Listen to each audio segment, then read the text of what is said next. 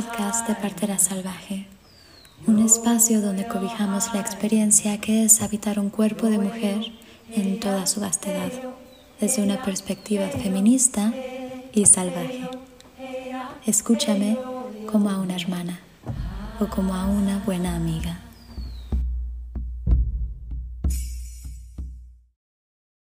Claro.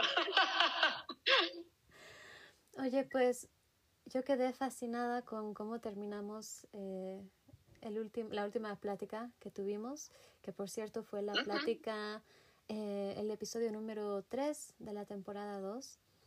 Y tú nos contabas que, que, haces acompañamientos feministas y me encantaría si, pudieran, si pudieras contarnos más sobre lo que significa el acompañamiento al embarazo, al parto y al posparto desde la perspectiva feminista. Sí. Bueno, sí, te, cuento, creo que también en, en, el otro podcast un poco conté, ¿no? De cómo, de cómo se dio eh, mi embarazo, de cómo llegué a conectarme con muchas mujeres, eh, de dulas que aparecieron en mi vida, que antes tampoco a lo mejor sabía ni que era una dula. Em, y una de las dulas, más que nada, sí, porque es una, así que, que identifico más claramente, es eh, claramente feminista, ¿no? Ella tiene igual una formación también desde la política, desde la política partidaria, es como que ha, ha pasado por, eh, por, por, diferentes lugares, ¿no? En su vida hasta dedicarse también al dulaje. Y Acá en Argentina, eh, bueno, ella fue alguien que, me ha marcado ¿no? en, la claridad, en el posicionamiento, en el, por el contexto ¿no? social en el que vivimos.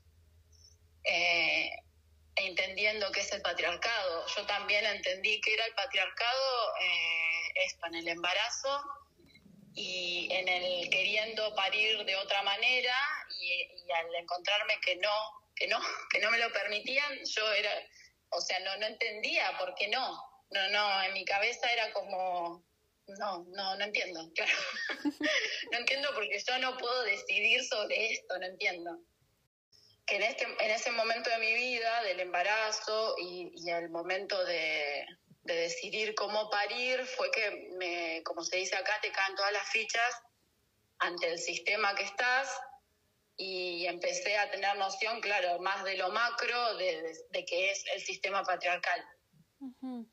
Y mm, en, en, la búsqueda durante el embarazo también empecé a, seguir, acá en Argentina hay una organización que se llama Las Casildas, que ellas han sido, las Casildas por Casilda Rodríguez Bustos, em, y ellas fundaron también el Observatorio de Violencia Obstétrica acá en Argentina. Entonces todo eso me fue marcando y al yo más o menos como a los tres años de Indira eh, decidí hacer una formación de Dula y bueno, la formación era con perspectiva feminista porque justamente eh, también la daba una de las integrantes de las casildas que se llama Violeta Osorio. Acá en Argentina es una referente em, bastante conocida, creo. Eh, y eso fue como lo que me llevó, por eso los acompañamientos, eh, viendo el contexto ¿no? de la mujer, eh, apoyando, que en definitiva, o sea, es lo mismo que haces vos, o sea, es lo que haces vos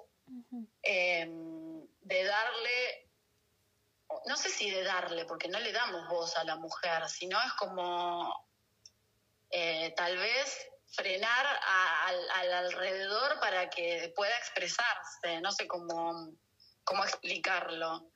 Eh, muchas veces te encontrás que en la pareja eh, tal vez el hombre no, no valida lo que la mujer dice, eh, lo que siente eh, o, se alía con el médico o con la médica que le está diciendo cómo tiene que ser. Es como, bueno, leer ese contexto, más que nada, creo que te da el feminismo. en, en el acompañamiento, ¿no? En dejar siempre que la mujer sea la protagonista de lo que decide, de lo que decide, sí, básicamente. Claro. No sé si es... ¿Te gustaría...? no, sé si, no sé si fui clara. No, perfectamente. ¿Te gustaría darnos ejemplos de cómo está el patriarcado normalizado en la maternidad, en el embarazo, en el parto, en el posparto? ¿Cómo está? ¿Mm? Sí, ¿en qué, ¿Cómo? ¿en qué situaciones o nos puedes dar ejemplos de cómo el patriarcado está dentro de la maternidad, dentro de, del parto y del embarazo? Sí. Me encantaría escucharte. Bueno, sí, hay muchas maneras, ¿no? Hay maneras más sutiles y hay otras maneras, también desde el feminismo se hacen lecturas, ¿no? De, de hasta de las palabras que usamos. no sé, por ejemplo, esto, esto es algo mínimo, pero hay muchas parejas que dicen estamos gestando, por ejemplo, cuando el hombre no gesta. No. Entonces ahí mínimamente y en algo que puede parecer muy tierno, porque puede parecer muy dulce, decirlo así, tal vez ya hay una negación de que la que gesta y la que pone el cuerpo es la mujer. Claro.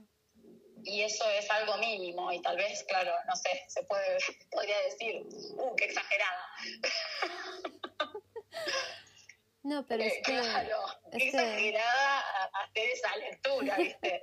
Pero claro, en el, en el contexto en el que estamos, no sé si es tan exagerado. No, para nada. Em, Es que... eh, porque ya estamos hablando de, bueno, ¿no? Y, y lo vemos, vos también tenés un posicionamiento con, eh, con respecto al tema de géneros o a la subrogación de vientres que se dice. Eh, es, es la apropiación del cuerpo de la mujer para, para esto, para el patriarcado, para seguir reproduciendo el patriarcado. por supuesto. Eh, esto de básicamente no poder tomar decisiones. No sé, si vas a la institución, no, no tomas decisiones, o sea, haces lo que te tenés que hacer, lo que te van ordenando, ¿no? Como ordenando o tal vez también esto, a veces es muy dulce, son maneras muy aparentemente dulces, ¿no? En la que se camufla la violencia, porque te pueden hablar lindo o suave y también te pueden estar manipulando y llevándote hacia un lugar que en realidad tal vez vos no querías, pero te sentías insegura y te llevan hacia ahí y no sé, hay como muchos muchos matices. Pero mm, a grosso modo es esto, no permitir, no escuchar ni siquiera lo que eh, lo que vos estás sintiendo en tu propio cuerpo, porque supuestamente el otro o la otra persona sabe más que vos de tu cuerpo. Aunque no esté en tu cuerpo. Yo siempre eh, intento dar el ejemplo, con, sobre todo con mis estudiantes en la escuela, de invertir los roles. Imagínense que, que el hombre fuera el que se embarazara. ¿Se imaginan Claro. a un hombre eh, permitiendo que la esposa decida por sobre su propio cuerpo, por sobre le- lo que le Ay, pasa claro. a su sí. pene? ¿Se imaginan a una sociedad como hoy en día estando de acuerdo con que a un hombre se le mutile genitalmente solamente para apresurar el trabajo de los médicos? Jamás, jamás de los jamás se No. sucedería. Pero como somos mujeres las que parimos, la que- las que nos embarazamos, las que lactamos, si... Y de hecho, Ujú. sí, ¿No? Perdón, y de hecho no sucede, digo, porque ahora, por ejemplo, se está hablando, por ejemplo, ¿no? Em, de cómo eh, en, en la cuestión eh, reproductiva, de, eh, por ejemplo, si no queremos tener un hijo, una hija, eh, que no solo tampoco pase por, por la mujer la responsabilidad, si somos los dos Claro. los que e- en ese sentido y se ha insertado en la sociedad las pastillas o todas las intervenciones sobre el cuerpo de la mujer y ninguna opción sobre el cuerpo del hombre. No sé, ahora se habla de la vasectomía, por ejemplo, pero es algo muy reciente. ¿no? hablando, de, hablando de estos modos em, que, como, no sé cómo decirlo, que prevalecen en un, en un sistema, en este sistema, como mayormente. Yo siento que lo que vos haces o lo que intentamos hacer eh, con, con otras mujeres que estamos más o menos en la misma línea no es la mayoría, es una alternativa que es mínima. Claro, es, es, lo, eh, es lo mínimo, es lo mínimo básico indispensable.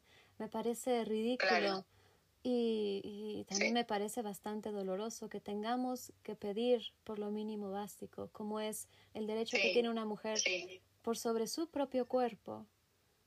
¿Cómo es que llegamos acá? Sí, es, es realmente doloroso. Bueno, eso me pasó a mí. Yo tampoco era una persona que, y en mi familia tampoco, ¿no? Mis abuelas, siempre mujeres de campo, que también con los suyos, no, no eran muy amigas de los médicos, de los doctores o médicas. Eh, y, a, y, a, mí, si bien, bueno, tengo 40 años, no, no soy una generación tan, tan vieja, em, tampoco era mucho de, recurrir a los médicos, ¿viste? O de estar constantemente, no sé, yendo al hospital. Eh, no sé, bueno, tal vez, claro, también tuvimos suerte de tener buena salud o, y, cuando me llegó el momento es del embarazo y del ir un poco más seguido, ¿no? Como hacer un poco más habitual la ida al hospital. Ahí es como que dije, ah, no, claro. y esto, eh, no, eh, era una locura que, yo pretendiera eh, proponer otra cosa. Entonces, em, eso, desde la dula que conocí durante mi embarazo y antes, o sea, también creo que tuve, no sé, ¿no? Como muchas muchas cuestiones así que podemos llamar de azar o casuales, em, que tal vez no, que no, que no es eso, pero de, de ver mujeres dulas, feministas, eh, dando explicaciones y poniéndonos en contextos donde, claro, vos decís, ah, claro, ahora me cierra esto.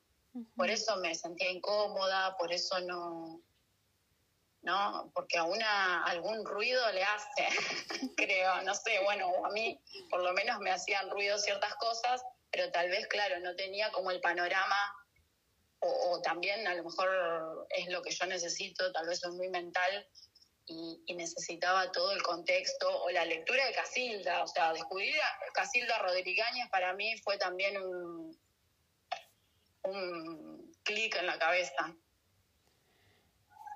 yo creo que como sociedad, sobre todo como mujeres que somos, tenemos que recordar los orígenes de la medicina moderna y sobre todo los orígenes de la ginecología y de la obstetricia.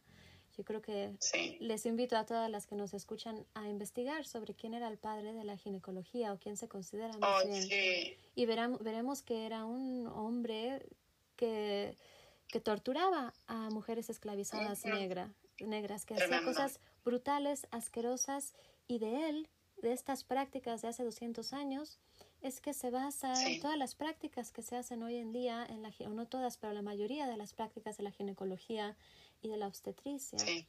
Y tenemos que reconocer que estamos poniendo nuestro cuerpo, nuestras partes más íntimas y vulnerables, nuestra identidad como mujeres a manos de gente que aunque tenga muy buenas intenciones basa su práctica en, en atrocidades, en el patriarcado, en, en, en Europa, ¿no? Y bueno, para hacer como un espejo de la pregunta que te hice hace ratito, ¿Cómo se ve un embarazo, un parto y un posparto feministas? y bueno, protagonizado por la mujer. Protagonizado por la mujer, em, yo creo que em, protagonizado por la mujer y, y, y, no, y no tan traumatizado. Porque pienso en esto, ¿no? Eh, un momento tan eh, tan creativo, tan que una se siente tan vital y tan esplendorosa, eh, tener que estar discutiendo todo para que te para que tengan en cuenta tu palabra nada más, porque es básicamente eso. Si yo digo que me siento así, por favor, tomalo así, es lo que te estoy diciendo. O sea, no, no, no estés refutándome o discutiéndome o diciéndome que, que no, que eso no, que, que, que exagerás, que no, bueno, bla, bla. No, es así, tomalo así. Em, entonces es para mí menos trabado, mucho más fluido, mucho más disfrutado, que si están, viste, todo el tiempo como cuestionándote o poniendo en duda tu palabra. Tu palabra, tu sentir, tu, tu todo, tu, tu psiquis, ¿entendés? Porque te pueden hasta tratar de loca porque estás puérpera. Entonces es fuerte, sí, es muy fuerte no encontrar esos... Y, y también lo he visto, ¿no? En otras en otras mujeres referentas hoy en día también em, que, han llevado a juicio casos de violencia obstétrica y que ellas mismas decían, o sea, yo en, mi entorno, eh, claro, dudaba de mí misma porque nadie prestaba atención a lo que yo sentía. Era como, oh, no, claro, esto, estás exagerando, estás loca. Todo lo que ya sabemos que nos dicen para no validar nuestra nuestra palabra, ni nuestra emoción, ni nuestro sentir. Em, entonces es eh, claustrofóbico, hasta, no sé, es como una, encerrona. Te sentís encerrada entre personas que no, que no te entienden, no sé, es... Y, creo que eso llega a doblegarnos, o sea, de a poco, nos llega a doblegar y y también apagar nuestra salvajidad, ¿no? no nuestra, nuestro salvajismo, no sé cómo decirlo, porque bueno, una tal vez se cree que sí, está bien, claro, no, debo estar exagerando, debo estar loca, y está bien, me voy a quedar así como me dicen que me quede tranquilita, y ya está no digo más nada y, así sigue la vida con tu ruido interno que no lo puedes expresar afuera. Em, es ah, eh, disociante, ¿no? De, de vos, de una misma, no sé, bueno, y en todo lo que repercute. Eh, entonces creo que un embarazo feminista, un parto feminista es eso, ser soberana de una misma, ser autónoma, ser independiente, em, no, no sentirte mal por lo que, o, no dudar de, lo que sentís. Yo, yo creo que empodera. o sea, la palabra que usamos de, empoderar, que no sé tampoco, a veces... Eh, Sí, es empoderante de una misma. Digo, nadie empodera a, otra, pero, pero sí creo que si tenés mujeres cerca que al menos te hacen con la cabeza, viste, te, te, dan así como una afirmación con la cabeza, vos decís, ah, bueno, no, claro, hay más, somos más. No es que yo estoy acá sola, loca. pretendiendo cosas que no. A mí me gusta. me gusta la palabra que no existe, la inventé, me la inventé, pero es repodera. Porque, bueno, ya ves, empoderar es como que pasar el poder a una persona y esto me parece una falacia, pero repoderar es como retornarnos a nosotras mismas o recordar el poder. Ah, bien, sí, está buenísimo eso, esta diferencia. Y, mm, sí, está, me encantó todo lo que dijiste y me hace pensar también en la, en la sexualidad y cómo hasta hace 50 años y desafortunadamente en muchas situaciones hoy en día, pues la primera relación sexual de una mujer era una violación, ¿no? O el matrimonio era un matrimonio en el que la sexualidad era forzada, era violenta. ¿Y qué pasa con estas mujeres? Cuando era el momento de las hijas de casarse, eh, las madres les decían, bueno, en la noche de bodas tú respira, cierra los ojos y piensa en otra cosa. Qué barbaridad, ¿no? Y siento que es lo mismo. Siento que es lo mismo con el parto, Aquella frase de lo único que importa es que tu bebé está sano, que tú y tu bebé están sanos, es Totalmente. Es decirte tu dolor, tus sentimientos, tu rito de iniciación como madre, tu corazón, nada de esto importa. No importa. Para mí es No, bueno. Sí. Digo, pero si lo, si lo pensamos desde el sistema patriarcal, tiene, su, tiene coherencia absoluta. O sea, no importa la mujer, la mujer es solo una, una incubadora. Una incubadora que pare soldados para el, para el patriarcado. Em, y, tiene coherencia que se nos reprima o se nos avergüence o se nos humille en cada momento de, nuestra sexualidad singular, ¿no? Por ser mujeres, por tener útero, tenemos nuestras singularidades en el cuerpo que no es todo el, la medida de todo el cuerpo del hombre. Me gustaba mucho lo que decías hace ratito sobre, bueno, un poco sobre reivindicar nuestras emociones. Eh, tanto en el posparto, en la primera, sobre todo el tercer día posparto, ¿no? que suele estar tan lleno de emociones, como también la época premenstrual, en lugar de decirnos, repetirnos lo que nos dice el patriarcado, y eso es, tus emociones son incoherentes, estás loca, no hay no hay emoción que no tenga razón. Si estás experimentando tristeza, esa tristeza viene de algún lado. El cuerpo, las hormonas te están prácticamente forzando a descubrir todo aquello que has dejado pasar, que has ignorado. Y, y sí, tal vez en el posparto o eh, premenstrual estás muy enojada con una persona y en ese momento puede ser incoherente, pero puede que no, puede que estás enojada con esa persona porque por años te ha tratado mal o por años te ha minimizado.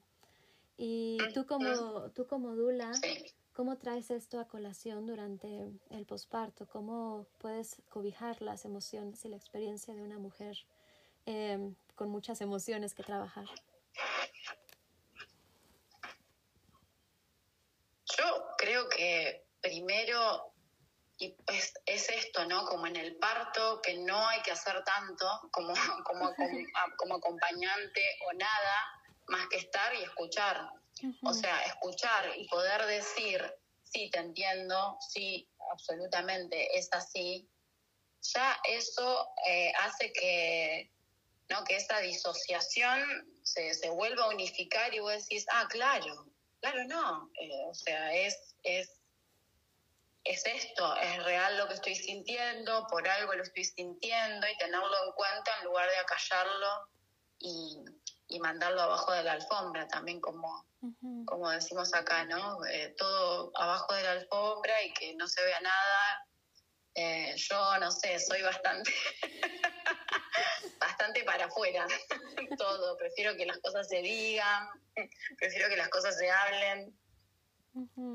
Em, y, creo que lo, lo, que lo que mejor podemos hacer es esto, es eh, generar o habilitar esos espacios donde nos podamos encontrar y donde no, no se juzgue, porque eso es otra cosa, ¿no? Vos decís, bueno, al final si hablo de mis emociones me juzgan eh, o, esto, o me ponen el, el mote de loca o exagerada, ¿no? Tomo esto como ejemplo constante, pero hay, hay muchas más cosas. Eh, y... Entonces, creo que, que con eso, o sea, sin juzgar y, generando el espacio en el que se pueda hablar abiertamente, ya es un montón. Sí, eso es, lo único que se necesita a veces, ¿no? El, el que la mujer se sepa escuchada y, y, sepa que lo que sea que está sintiendo es completamente válido. Claro, sí, primero eso. Em, y después, no sé, qué sé yo, después se, puede ver, ¿no? Que otra qué otra actividad se puede hacer o qué se puede sugerir, pero en el acompañamiento para mí, eh, sí, primero el lugar de, de, decir te escucho, te valido, acá no te juzgo, no se juzga, eh, no podés hablar tranquila, podés expresarte, expresarte, ¿no? Es tan necesario expresarse y, expresarse sin, sin, que alguien te esté limitando externamente o una misma también en, en, nuestras limitaciones también que ya tenemos no introyectadas de, de, la propia sociedad y del patriarcado, con todo lo que nos bombardea constantemente. Em, a mí me llama mucho la atención, vivo en, en el norte, ahora estoy en Junín, que es la ciudad donde yo nací, donde nació mi hija, acá está nuestra familia, eh, el papá de Indira vive acá, em, pero me llama, y estoy en un lugar ahora que es una peluquería, mi hermana tiene una peluquería y acá circulan muchísimas mujeres y acá y me encanta venir y sentarme y ver y, escuchar, escuchar las charlas mientras se peinan, se cortan el pelo. Pero claro, están las revistas, las revistas de moda, y vos decís, wow, cuánto bombardeo, por ejemplo, sobre la imagen que tenemos que tener, eh, ¿no? de cómo tiene que ser nuestro cuerpo, de cómo nos tienen que ver, el estereotipo, la hegemonía no, hay una, una línea, no, no es diverso.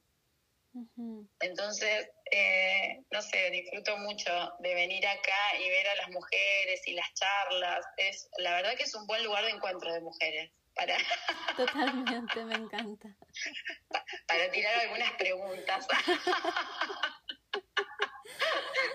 Bueno, a final de cuentas es eh, el, un espacio exclusivo para mujeres y sabemos las que hemos estado en este tipo de espacios que es un lugar en el que la apertura es infinita. El simple hecho de saber que no vas a ser juzgada o que no tienes el peligro de que un hombre te escuche y, y pues haga lo que sea que pueda hacer eh, es tan liberador. Y tristemente en nuestra sociedad moderna ese lugar son las peluquerías, pero, pero también mientras haya, mientras existan. Ay, sí. Yo la verdad, claro, porque uno puede decir, uy, bueno, pero es una peluquería, un lugar frívolo donde te vas a teñir y a querer cambiarte. Pero bueno, sacándole, ¿no? Tampoco mm. tan la, la, crítica ahí tan, tan fuerte o profunda, eh, se encuentran, acá se encuentran y, se, y sí, y se charla de todo o, de lo que surge. Sí, es un espacio seguro en el que no hay hombres. Claro, y, bueno, claro, podríamos darle una, una crítica a, a, todo esto que mencionas, pero a final de cuentas siempre nos hemos acicalado mutuamente, ¿no? Siempre nos hemos trenzado el cabello entre nosotras, nos hemos adornado el cuerpo y qué, qué mejor que hacerlo. Exacto, lo veo exacto, es eso ese espacio, ese espacio donde te encontrás y bueno, y nos embellecemos, o lo, no sé, lo que, claro, el, ritual de lo que consideres que es embellecerte, pensarte el pelo, cortártelo, pintártelo. Estoy súper valorando, este, mi hermana es peluquera, entonces eh, de verdad que vengo y me, me, me entretengo mucho estando acá y escuchando. Pero también siento que, yo estoy en otro, o sea, eh, por ejemplo, mi hermana, eh, tengo un sobrino, mi hermana tuvo cesárea y a veces es mi hermana, pero hay como una distancia entre nosotras tal vez que no sé si es como estamos las dos en otra dimensión completamente diferente, ¿no? O querer explicarle aunque en cosas sí nos entendemos, entiende, no sé si entiende, eh, no sé si se llamaría feminista, ¿viste? También hay gente que no, o sea, que decirse feminista es como atacar al hombre directamente, ¿no? Eh, se lee así también el feminismo en, en algunos espacios. Claro, Decir que sos feminista es que, es que sos anti-hombres o que sos como el patriarcado, pero al revés, no sé, bueno. no, no, que... Pero qué triste. Mi hermana es una de ellas. Yo la adoro, la amo con todo mi corazón, pero pues sí, ella no pero, Claro, obvio. Pues La amamos, pero... y eso es lo que importa, las amamos. Y, y qué bonito que... Que podamos pensar diferente y entre hermanas tener estas pláticas y de construirnos y construirnos mutuamente constantemente. Sí, sí, sí, sí, totalmente. Yo te quería hacer una pregunta. Por... Ah, bueno, sí, termina. Sí. ¿Cómo? ¿Termina? ¿Ibas a, a platicar todavía? Ah, no, no, no, no, está bien, está bien. Pregúntame. Que yo me he visto en este tipo de situaciones, eh, desafortunadamente, varias veces en mis acompañamientos, y estoy segura que tú también. Y me encantaría eh, que nos contaras cómo lidias con aquellas veces en las que la pareja no está de acuerdo con la situación o con los deseos de parto o de posparto de la mujer que finalmente es quien está embarazada no sé, eh, tal vez el padre no quiere que sea un parto en casa y ella sí, y él lo hace muy obvio, muy evidente.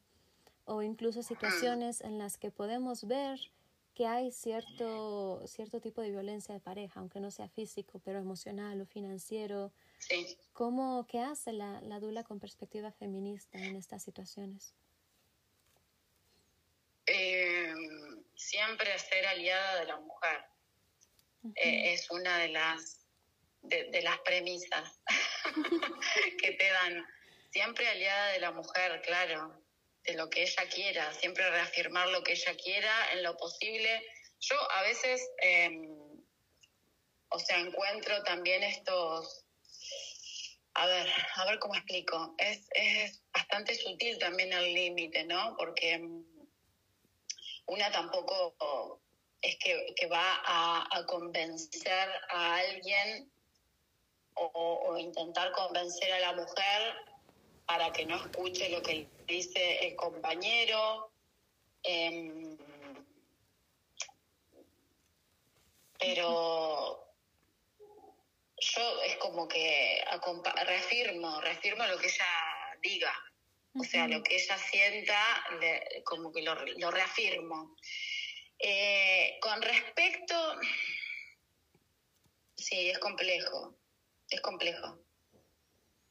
Es muy complejo. Creo que eso, es, no, no sé, creo que eso es todo lo que puedo hacer. Siempre mostrarme, posicionarme del lado de ella. Claro. Eh, que esto también puede parecer, ah, bueno, pero sos anti.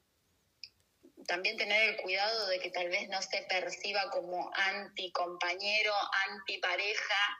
No la verdad que no sé, no sé cómo hago, no sé. todavía. Bueno, es que a final de cuentas, ser, eh, si utilizamos estas palabras pro mamá, no significa ser anti pareja. Tenemos... Claro, exacto, pero es esto, es como decirte feminista, entonces sos anti hombre. No, no. Y el argumento... hay matices. El argumento que siempre se dice es, bueno, pero es que también es su bebé, ¿no? También es el bebé del hombre. Ah, bueno, sí, sí, totalmente. Y es verdad, claro, ese bebé tiene la mitad del ADN del hombre, pero el cuerpo que está cargando a ese bebé es de la mujer. El cuerpo que va a parir a ese bebé es el de la mujer. El cuerpo que va a alimentar a ese bebé es el de la mujer. El cuerpo que está formando esas dos células en un bebé entero es el de la mujer. Y la mujer no es, no es una incubadora donde, donde se posan las posesiones del hombre y, separen las posiciones del hombre. Eso también por, por, tal vez esto, ¿no? Como incubadora en función de, en función de el, el marido que va a tener eh, y ella va a parir su hijo. Sí, es, es muy, bueno, no, las realidades son muy complejas eh, y se ve de todo. Pero yo en ese caso es como, no sé, esto, aferrarme, no, sé si aferrarme, no sé si esa es la palabra, eh, me aferro a la mujer, dale, y alentarla, no sé, eso, ¿no? Como, sí, en, en creer lo que vos eh, créete lo que estás sintiendo, escúchate, créete lo, lo, lo, que estás pensando, créete lo que estás deseando, sí sí, sí, creo que, por ahí. Bueno, y yo acompaño desde... y, tuve muchos momentos, ¿no? Desde que fui madre siempre eh, hice relajación activa y, lo primero que hice después de ser mamá fue dar clases de relajación activa a embarazadas. Fue, ¿no? Como que ahí empecé a abrir un, un mundo. Y al principio sentía que me enojaba, que me enojaba con las decisiones de las mujeres. Claro, a mis clases iban mujeres que iban a clínicas, que iban a hospitales, ¿no? Que se atendían con sus ginecólogos de toda la vida. O, no sé, una, una vez me, me impactó mucho una mujer que su padre era médico, entonces lo vi tan hecho carne en ella, el, ¿no? El, patriarcado y esa devoción al médico, que me impactó y me enojaba, me enojaba, pero me enojaba con ella, nada que ver. Entonces fue como también que tuve muchos, eso igual fue también antes de formarme como, como dula feminista, ¿no? Ahí daba relajación activa a las embarazadas, porque también me parece que, que, están buenos estos espacios donde contactas con tu cuerpo eh, más conscientemente. Y mm, después vino, después vino la formación de Dula.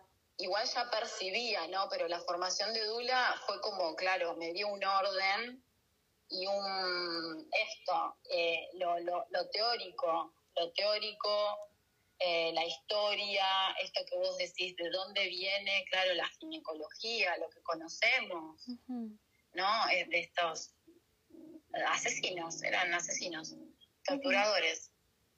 Entonces, em, ahí es como que se fue aclarando también un poco más hacia dónde iba mi camino, al, al, al, al entender el contexto histórico y social. Claro. A mí... O entender cuál es mi, mi posicionamiento en la vida, no sé, sí, me ha tocado acompañar embarazos en los que estas dinámicas patriarcales eh, son muy evidentes, son muy fuertes. Por ejemplo, estoy pensando en uno en específico en el que el hombre estaba completamente en desacuerdo con el parto en casa, así que cada vez que yo iba para las consultas prenatales, él eh, era, era violento, azotaba las puertas, ponía la música alta y... U otras situaciones, sí, ¿no? Y, o, por ejemplo, no sé, otras situaciones en las que era, no en este mismo acompañamiento, pero en otras en las que el hombre era verbalmente violento con su mujer en el, en el proceso de parto. Y es una situación muy compleja, ¿no? Porque quieres estar ahí para la mujer y al mismo tiempo no quieres que el hombre te corra o te meta un, un golpe, ¿no? Algo así. Claro, sí, Sí, porque empezás a sentir, claro, que también hay algo contra tuyo, si estás mal. Claro. empezás a percibir que... Mm.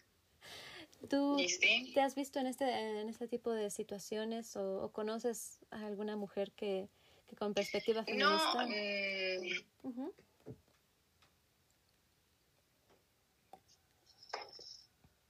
no sé si tan así, tan tan marcadamente, es como más sutil y a mí se me hacía muy, se me ha hecho como complejo. A ver, digo, cuando, hay una mujer que está decidida que va a parir en su casa, definitivamente, y la acompañás y estás en la casa, eh, y no, y no escucha al ¿no? Al, al, hombre, está bien, el hombre sí puede percibir, eh, ¿no? Como que se lo está dejando de lado, no sé qué percibe y se pone, y, se pone también en contra tuyo, porque vos es como que le estás, estás avalando lo que ella quiere y, y de alguna manera le estás permitiendo que esto, que, que, que se empodere, se re, se re, como dijiste vos, se repodere. Ajá, repodere. sí, no, es como ay, no sé, sí, me lo imagino todo como tan mágico, es como, claro, volver a recordar, revincularte, ¿no? Y, es otra cosa una persona reconectada con sí misma, ya no es tan fácil de doblegar. Eh, entonces debes, debes sentir que pierde poder ese hombre, ¿no? En eso. Todo esto sin tenerlo consciente, ¿no? Supongo. Em, y no, no me mm, lo que me ha pasado más así como que pienso en algo, ¿no? Más reciente, es como que la mujer tiene mucho en cuenta la voz de ese hombre. Entonces, a mí lo que es lo que he notado en eh, como la complejidad en esas situaciones de bueno, ¿cómo? Os hago hasta donde ella quiera o lo que ella hasta donde ella permita pero bueno, también la voz del hombre está ahí y, yo no sé cómo hacer para que ella, claro, no tenga en cuenta esa voz y, siga la propia. No sé si, no sé si se entiende, ¿no? Es medio como... Em, es complejo. Es complejo porque son voces, son son voces que, que, son la de ese hombre en particular que está ahí, pero también son voces de, de otras de otras generaciones que tenemos atravesadas en nosotras mismas. Es como, em, no sé, es como, sí, nos pasa toda la humanidad por el cuerpo. muy, muy piscis, como muy, muy todo, muy universal. Eh, la, otra vez hablaba con una amiga y me decía, no sé, ¿no? Una situación con su expareja, que es el padre de, su hijo, y decía, bueno, ¿hasta cuándo voy a estar o sea, esto es mi karma, es como, tengo el karma yo con este señor. claro, no sé si es tu karma o el karma de la humanidad, de este sistema.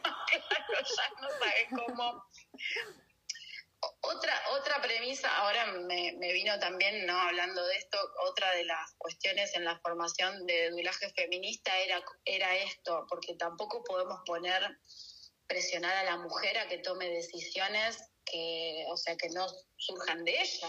Yo no puedo obligarte a hacer algo tampoco. Mm. Entonces, em, era, bueno, ver lo que hay y hacer con lo que hay. Eh, y, y y, y, ver qué estrategias se pueden usar o ver, claro, para dónde no vas timoneando, pero siempre viendo el contexto, esto, y viendo las voces que hay en ese escenario, viendo, claro, cuánto le afecta la voz también de, de, ese padre a la mujer, ¿no? De esa pareja, de ese padre, digo, de, de bebé, no sé. Sí, la verdad, eh, igual tampoco tengo tanta experiencia, eh, no tengo mucha experiencia en acompañar en, partos en casa. Eh, es como que desde que empecé hasta ahora me he focalizado más en el proceso de la gestación y siempre abordándolo desde la relajación activa y desde el cuerpo. Después dando información, por supuesto, siempre, eh, información de las alternativas eh, y de las decisiones que puede que, que, que, que, sí, que puede tomar, em, de los derechos, si es que va a elegir en institución. Y,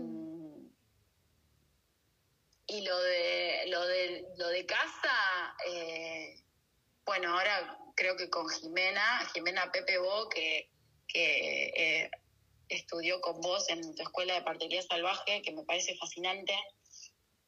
Eh, con ella estamos más, o sea, estamos abiertas y dispuestas a que si hay partos en casa, los acompañamos. Claramente. Yo ya, eh, esto, ¿no? También todo este camino o, hasta ahora me ha llevado a decir, ah, ok, esta es mi posición eh, en esta vida, esta es mi posición y yo estoy para esto. Claro. O sea, es, lo, es donde quiero estar y es donde me posiciono porque sé que son semillas, ¿no? Siento que para las mujeres como tú, como yo, como Jimena, que estamos en este camino, una de nuestras herramientas más poderosas, si no es que la herramienta más poderosa es la de las preguntas. Obviamente no vamos a entrar, ah, ¿verdad?, a, la, a, esta, a esta dinámica de familia y decirle, oye, me parece que tu compañero es un idiota, ¿no? No vamos a hacer eso, pero... No, claro, ese es el tema. No no podemos hacer eso. El poder separar a la mujer y que esté sola, ¿no? Que, que esté en un ambiente fuera y, y, decirle, oye, ¿qué, ¿qué es para ti la seguridad? ¿Qué te hace sentir segura? ¿Cuál sería tu dinámica ideal? ¿Qué es lo que quieres de tu pareja en el parto? No, no sé, estas preguntas que le ayuden a la mujer a darse cuenta de si está o no en la situación en la que quiere estar. Y um, yo creo que es por eso, regresando a los círculos de, de, mujeres y a las peluquerías, es, es, por esto que a mí me gustan tanto los círculos de mujeres, porque una mujer, en un círculo de mujer que se sabe amada por estas mujeres, que se sabe escuchada, va a ser muy difícil que se mantenga en una situación tóxica de pareja, porque va a saber lo que es el amor. y va a escuchar la historia de la otra mujer que ya tuvo tres divorcios y sí pudo, o va a escuchar los consejos de, la otra, no sé, es, es, eh, algo muy valioso que tenemos que recuperar precisamente como herramienta, no solamente para un parto eh, sano y en casa y hermoso, sino para una maternidad y un ser mujer en su totalidad sano. Total. Sí. Sí, sí, totalmente. Eh, sí, eso también, el, el, espacio, el espacio con la mujer sola, ¿no? Sin que esté todo el tiempo involucrado. Eh, porque también ahora pasa esto, que, que veo que está así como muy fuerte, de, bueno, de estar todo el tiempo involucrando, de querer que esté todo el tiempo... A ver, a ver si lo... A ver si puedo explicarlo bien. Eh, desde esto, ¿no? Desde estamos gestando hasta que, claro, esté en todas, en todas. Yo, claro, eh, yo he hasta dicho, tal vez alguna vez, o pensado, no sé si lo he dicho, pero si vos tenés que parir sola y este señor no va a favorecer en tu parto, no importa, o sea, que se vaya un rato y listo se vaya a otra cosa, si no va a favorecer que no esté. No va a dejar de ser padre, no va a dejar de ser tu pareja. Eh, digo, no hay que forzar ese momento por un ideal de que esté la pareja. Completamente. creo, ¿no? No, espero no ser muy... No, me, me parece sumamente fundamental. Yo lo que le digo a las mujeres que acompaño es que todas las personas que estén en esa habitación tienen que recibir lo que yo llamo el sí vaginal, es decir, si la mujer embarazada, ¿cómo se, ¿qué pasa con su suelo pélvico cuando esta persona entra a la habitación? ¿Se cierra o se relaja? Porque si se mm, cierra, esa persona no tiene nada que hacer y a veces esa persona es la pareja. Si la pareja no puede ser un pilar, no tiene nada que hacer ahí. Y de hecho, es, eh, es hasta hace muy poco que la pareja empieza a ser invitada en la habitación de parto. Exacto. Muy poco. Sí, pero, eh, eh, y no sé, ¿no? Si esto también es parte como del, del mismo feminismo o no sé desde dónde viene, que es esto de decir somos iguales o somos... O, bueno, tenemos que compartir el mismo tiempo, eh, la paridad, o de que, no sé, claro, querés parir y ya dejarlo con el padre a la cría. No sé de dónde viene la verdad, de que, de que realmente se crean de que es 50 y 50, así tal cual, a rajatabla. Eh, y, no, este, somos diferentes, eh, pero, pero podemos tener nuestro rol, aunque sea diferente, eh, que, que, vaya em, a favor de, las necesidades, de las necesidades de, bienestar y del cuidado de la vida. Eh, digo, no tenemos que hacer lo mismo, ya desde esto, no desde decir que estamos. Es que pues es, discúlpame. es imposible. no hay forma humana de que el embarazo, el parto y el posparto sean 50-50. No se puede. Y nos podemos y nos podemos ir por las ramas y llegar hasta las, las teorías ahora de género y la teoría queer que dice que eh, que un hombre porque se pone ropa además estereotipada, ¿no? Maquillaje y, y, tacos y polleras cortas es una mujer.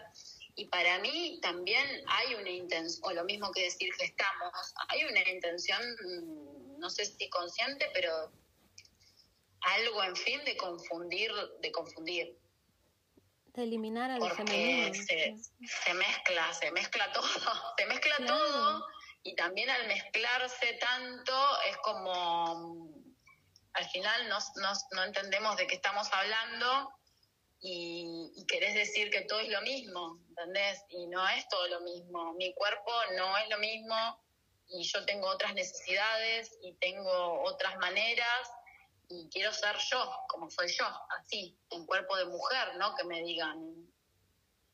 Claro. Eh, cómo, es una mujer. Que un hombre me diga lo que significa ser una mujer basándose en estereotipos sexistas y en el sentimiento de un varón. Ajá. Patriarcado duro y puro me animo, me animo a hablar eh, con esto con vos porque sé también cuál es tu posicionamiento con respecto a esto, pero yo creo que sí, que en fin, y, eh, hay un, esto, tratar de confundir, tratar de confundir eh, y confundidos y con menos claridad también es más fácil de manipular. Claro. La intención que hay de eliminar al femenino, de reducir a la mujer a una vestimenta a una a, ser sumisa a todas estas ridiculeces me parece que no hemos tenido un movimiento tan patriarcal y tan antifeminista desde hace probablemente cientos de años. Sí, sí, totalmente. Y bueno, y eso, en este camino es como que voy llegando cada vez más a, en este posicionamiento, leyendo todo el contexto que es mundial de, ¿no? de lo que es el patriarcado, em, cada vez es como, bueno, volvamos más a la fuente, volvamos más a, la, a nuestro cuerpo, volvamos más a lo simple, volvamos a conectar con nuestro útero, a hablar de nuestra menstruación, a, a, mostrar la sangre, a reivindicar. Precioso. Eh, a, nombrar la palabra mujer, o sea, no soy una persona gestante, soy una mujer, una mujer embarazada que va a parir. Con mi vagina. Eh, nunca, nunca sentí, o, sea, nunca en mi vida pensé que iba a decir con tantas ganas soy mujer. Y mujer. que decir soy mujer iba a ser tan fuerte. O sí. O que seríamos reducidas a nuestra... A, la función, ¿no? Si somos gestantes, a la función, y si no, eh, claro, menstruante. no sé, como una máquina. Pues sí, como si no fuéramos, como si no fuéramos un todo. Sí, sí, sí, sí, sí. Bueno, y mm, bueno, no sé qué más. Regresando, eh, no, sí, regresando a lo de al parto y a lo que dijimos sobre cómo el hombre no tiene que estar en el parto si no es adecuado. Ah, sí. Supongamos que, que, la mujer sí quiere a su pareja ahí. ¿Cuál crees tú que es la, el lugar del hombre? ¿Qué es lo que se necesita de un hombre, de un esposo, de un novio o de una novia, ¿no? de, de, la pareja en el momento del parto? Sí, total. Em, apoyo incondicional, o sea, sin, sin generar ninguna duda y sin tener miedo. Creo que ahí es eh, entregarse a la confianza absoluta de que de que su, su, mujer puede, o sea, de que la mujer puede.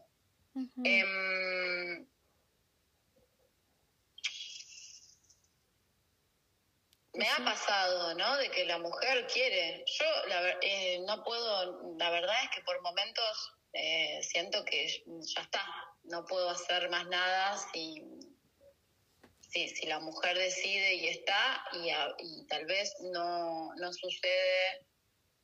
Em, o sea, se esperaba un parto en casa, ¿no? Fisiológico, sin intervención médica y al final termina siendo en la institución y, y por cesárea y, y aún, no sé, la verdad, claro, es como, es, es, un, es un vaivén ahí y un equilibrio, es estar con la mujer en todas, ok, si vos querés que esté tu compañero, está tu compañero. Mm, aunque yo tal vez crea que no, no favorece, no sé. Ahí no sé. Me ha tocado hoy. No sé, no sé, no sé cómo abordarlo tampoco. Yo sé que lo que estoy a punto de decir es poco ético, pero estoy pensando... pero estamos bordeando, bordeando. y a estas alturas, ya, ¿qué más? Sí. Pero estoy pensando en un parto en específico en el que yo podía ver que la presencia del hombre hacía que la mujer se cerrara. Sus comentarios, su simple estar ahí, ¿no? Eh, el parto estaba siendo muy largo, muy doloroso y, y era evidente que era él. Así que yo le di las llaves en el coche y le dije, ¿sabes qué? Necesito muy urgentemente esta bolsita de hierbas que dejé en mi casa. ¿Te puedes por favor llevar mi coche y irla a traer? No necesitaba ninguna bolsita de hierbas. Pero bueno, él agarró mi coche, se fue. mi casa estaba bastante lejos y fue en el momento en el que él se retiró de la habitación en que todo cambió. En que la mujer dejó de estar tensa, empezó a sentir placer en las expansiones y todo de ahí fue muy rápido. Bebé nació de una mm. forma bellísima antes de que viniera el papá con la bolsita de hierbas. Em, y bueno, yo sé que, que puede, puede verse como algo horrible, ¿no? Le quite tal vez al padre la oportunidad de ver a, su hijo nacer, a su hijo nacer. Pero el parto de una mujer... Le, quitaste la oportunidad al padre, pero le diste la oportunidad a la mujer. Es que... y a esa criatura de nacer el parto no le pertenece a nadie más que a esa mujer. No es una oportunidad educativa para nadie, no le pertenece a la familia, le pertenece a ella. Exacto. Pero sí, bueno, ahí no también entras en esa, o sea, entramos en esa complejidad desde hasta dónde es lo individual y, y, lo colectivo, ¿no? Porque también vos decís, bueno, pero es un parto, es la familia, es ¿no? Porque está también esta visión romántica de, del evento familiar, del nuevo integrante de la familia. Entonces es como, sí, que se anda por un borde. Yo para tomar las decisiones que tomé eh, fui la cara de perro, o sea, fue todo así como chao. porque, no, no, porque si no hay manera de que se entienda bien, y bueno, entonces, eh, listo, cortamos acá. Pero, qué sé yo, hay personas que no cortan así, o hay mujeres que no, no, no, porque también está esto, y bueno, pero es el bebé de nuevo de la familia, y para ellos también es importante. No, ese siempre tener más en cuenta al resto que a una misma eso también, bueno, re, inculcado. Claro, lo que se nos ha enseñado que significa, entre comillas, ser mujer. El estar pendiente de las necesidades de todos y de todas, menos las tuyas. Exacto, menos, de la una, claro, propia, no. Bueno, entonces estamos constantemente en ese vaivén y, y bueno, y verlo, ver esos matices, ver esas sutilezas. Eh, Sí, yo eh, he acompañado eh, un nacimiento en el que, o un, trabajo de parto, diríamos, eh, en el que, bueno, al final la mujer decidió, decidió ir a la institución y mm, yo no veía, claro, favorable la presencia de su compañero. Pero eh, algo, algo que también he, como tomado como un posicionamiento es eh, no alejarme. No, no alejarme, eh, mantenerme siempre cerca. Yo creo que eso también a mí me ha favorecido en muchos en muchas situaciones. Tal vez la otra mujer no me dice, che, me parece claro que el tipo es un idiota, como vos decís, pero el estar, o esto que vos decís, los círculos, sola vas, te vas abriendo, ¿no? Sola te vas abriendo, sola vas, digo, abriendo esas situaciones. Porque también a veces tenemos eh, naturalizadas esas maneras de vincularnos violentas, que no están buenas, pero no conocemos otros modos. Em, entonces, sentir la incondicionalidad o la llamada o te voy a visitar o no, estar. no, no, no hace falta tampoco estar mucho ni vivir con la mujer, pero saber que está, que está la otra y que en cualquier momento, claro, te, llama y, y estamos, ¿no? Como esa ese compromiso. Y Eso también es, Tú vives en tierras mapuches, ¿cierto? Junín es, sí, es un lugar, em, sí. ¿Y qué tal, qué tal es la, la dinámica eh, entre mujeres y hombres en esta cultura? Sobre todo relacionada al parto, la maternidad. Te, voy a, te voy a explicar igual. Eh, Junín está en provincia de Buenos Aires. La provincia de Buenos Aires es, eh, está más o menos a la mitad de la Argentina. La Argentina es viste, bastante extensa, alargada. Está como a la mitad y desde esa zona de Argentina hacia el sur era, mm, estaba poblada por, por pueblos originarios, por mapuches, Em, pero bueno, hubo acá una época en que hubo una campaña que se llamó la campaña del desierto, donde el presidente era Roca, donde, o sea, salieron los militares, serían, ¿no? Los trabajadores del Estado, a exterminar mapuches.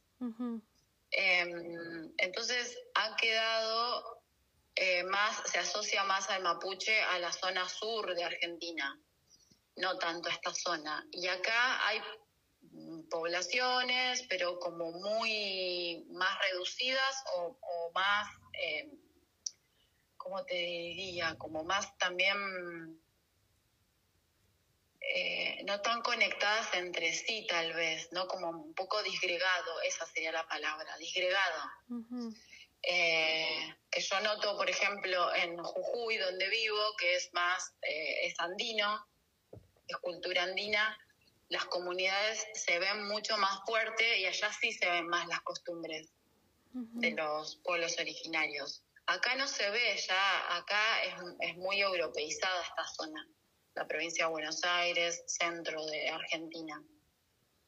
En la capital estamos a 300, 200 y pico de kilómetros de la capital federal de Argentina, acá en Junín. Entonces es muy, sí, como más europeizado, ¿no? Mucha inmigración italiana, española. Eh, entonces no se ve tanto en el cotidiano como sí pasa en Jujuy. En Jujuy se ve más el cotidiano, la ceremonia de la Pachamama en agosto, eh, no sé, diferente, la, ritualidad, eso, la ceremonia y la ritualidad está eh, súper palpable. Y acá no pasa tanto. Eh, yo he tenido un poco más de conexión, sí, con, las culturas mapuches, pero bueno, tampoco me siento para, hablar, o sea, no me siento autorizada para hablar tanto de, esa cultura, sería, o algo así. Sí, muy bien. Pero sí, pero sí, sí he estado conectada en diferentes momentos. Eh, recuerdo de muy pequeña, ¿no?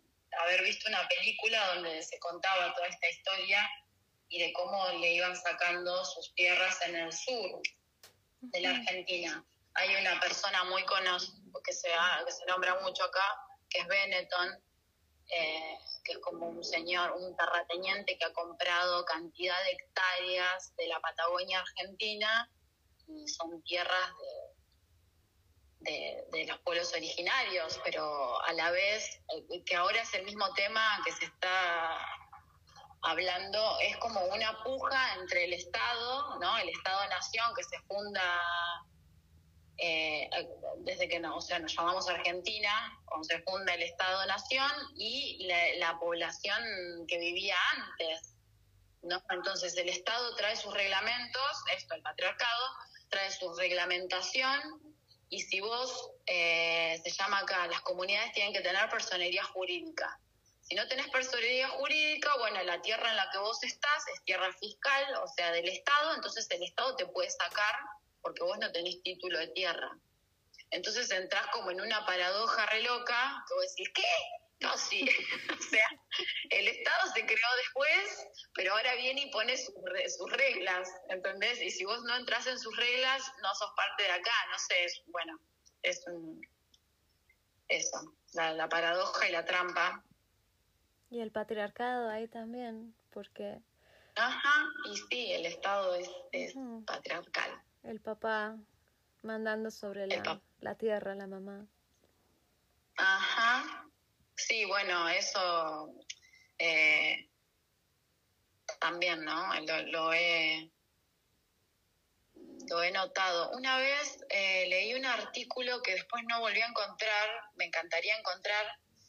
Eh, yo creo que era una señora que era agrónoma y entonces hacía todo un paralelismo entre el... No, no era agrónoma, ella era odula o partera y hacía todo un paralelismo, claro, sobre de, cómo se estudia lo que se llama ser ingeniero agrónomo acá y cómo abordan la labor en la tierra y ingresando la cantidad de, productos que se les pone, de, de venderte la semilla, todo eso, y hacía un paralelismo con el, trato del cuerpo de las mujeres y la tierra, y me encantó. Eh, ojalá algún día encuentre otra vez esa nota. Qué interesante. Porque es muy claro cuando lo empezás a ver también, sí. La, la manipulación, la intervención constante, eh, y intervenir, intervenir y después decís, no, claro, no, algo está fallando, entonces seguimos poniéndole producto y seguimos poniendo, en, lugar de volver a lo menos, a, lo más simple, a reconectar, ¿no? Es como una voracidad por intervenir, intervenir, intervenir. Es la, el, asistencialismo, yo creo, ¿no? La necesidad del patriarcado y de, del eurocentrismo de hacer y de dominar, sea en el ámbito médico o en el ámbito biológico. Es, es, es la misma motivación. Y Silvana, yo tengo mil preguntas que me gustaría hacerte, mil cosas que me gustaría platicar contigo, pero ya, estamos, ya pasamos la hora, así que me gustaría hacerte una, una última pregunta. Sí. ¿Tú qué consejo le puedes dar a la mujer embarazada o a la mamá que te está escuchando y, que le gustaría vivir una maternidad feminista, un embarazo feminista.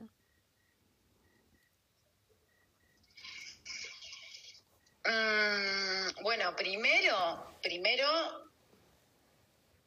primero que no se rija por la palabra feminista o no feminista. Em,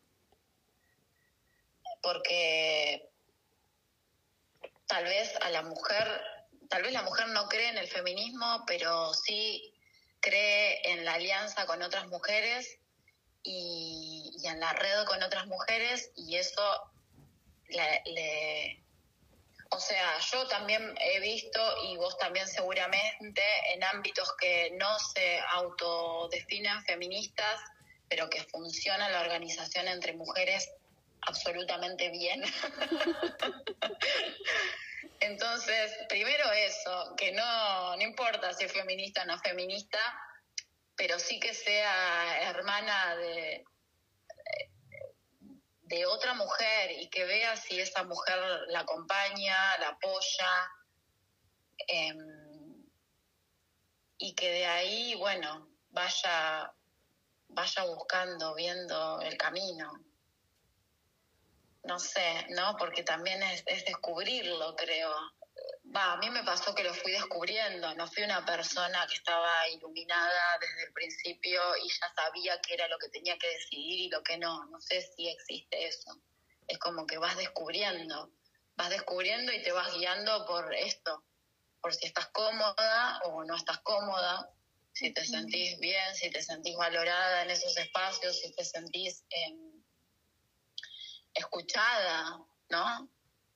Eh, y sin juicio. Eh, para mí también lo que me trajo la maternidad es eso, poder encontrarte con las demás mujeres en tribu a compartir la crianza, ¿no? Y ver las crías ahí, cómo, cómo se vinculan entre ellas, cómo hacen sus, sus cosas y nosotras también entre nosotras eh, amamacharnos. Para mí eso ha sido maravilloso también, un, redescubrir. Qué belleza. Me parece el mejor consejo para todas las mujeres, sin importar en qué fase de su ser mujer están, reunirse y rodearse de otras mujeres. Sí, y, y bueno, también recordar que si tu pareja no confía en tu cuerpo, en tus funciones más básicas, pues ¿en qué confía entonces? Sí, total. No, claro, no, no, no le demos, no le demos tanto poder. O sea, está bien que es el padre de nuestras crías. está bien que son los padres de nuestras crías, pero no le demos tanto poder.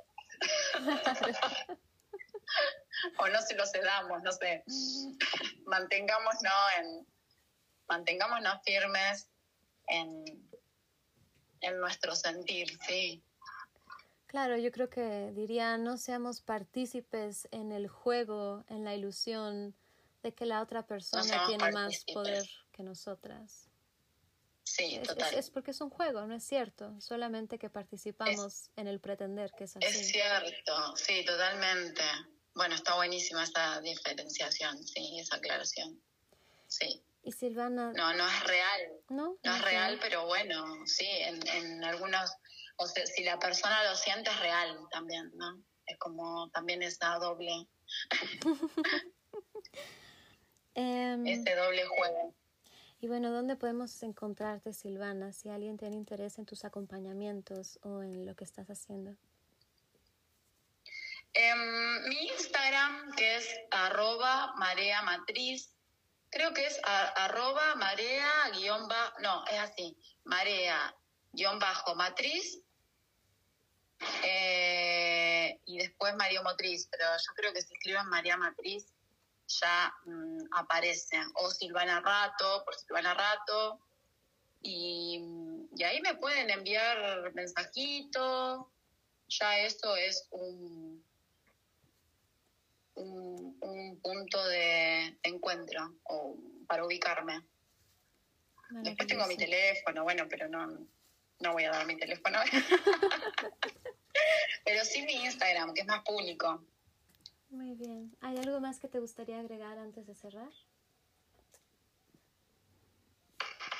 Eh, ay, no sé, creo que hablé tanto.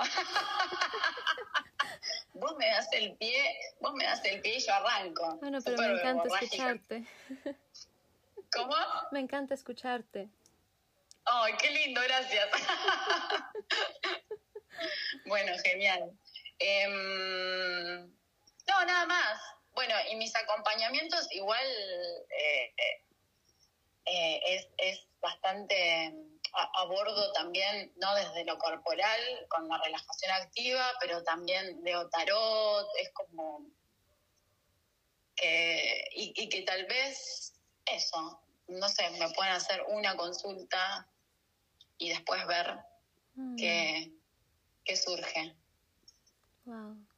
Muchísimas gracias, Silvana. Qué placer tenerte de nuevo y ojalá nos volvamos a, encontrar pronto. Muchas gracias. Sí, tal vez nos encontremos, ¿no? Me han dicho que venís a Argentina. Así es, a mediados de mayo. No nos veremos tal vez personalmente. Me encantará conocerte. Bueno, sí. Sí, sí, sí, sí, claro, a mí también. o prontamente en la escuela también. Ay, me encantaría. Próximamente. Qué maravilla. Y sí. Gracias, Silvana. Sí, sí, nos vamos, nos vamos reuniendo.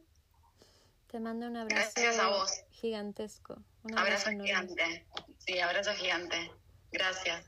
Adiós. Chao. Gracias hermana por escucharme. Te invito a echarle un vistazo a mi Instagram, arroba partera.chiapas, para aprender mucho, mucho más.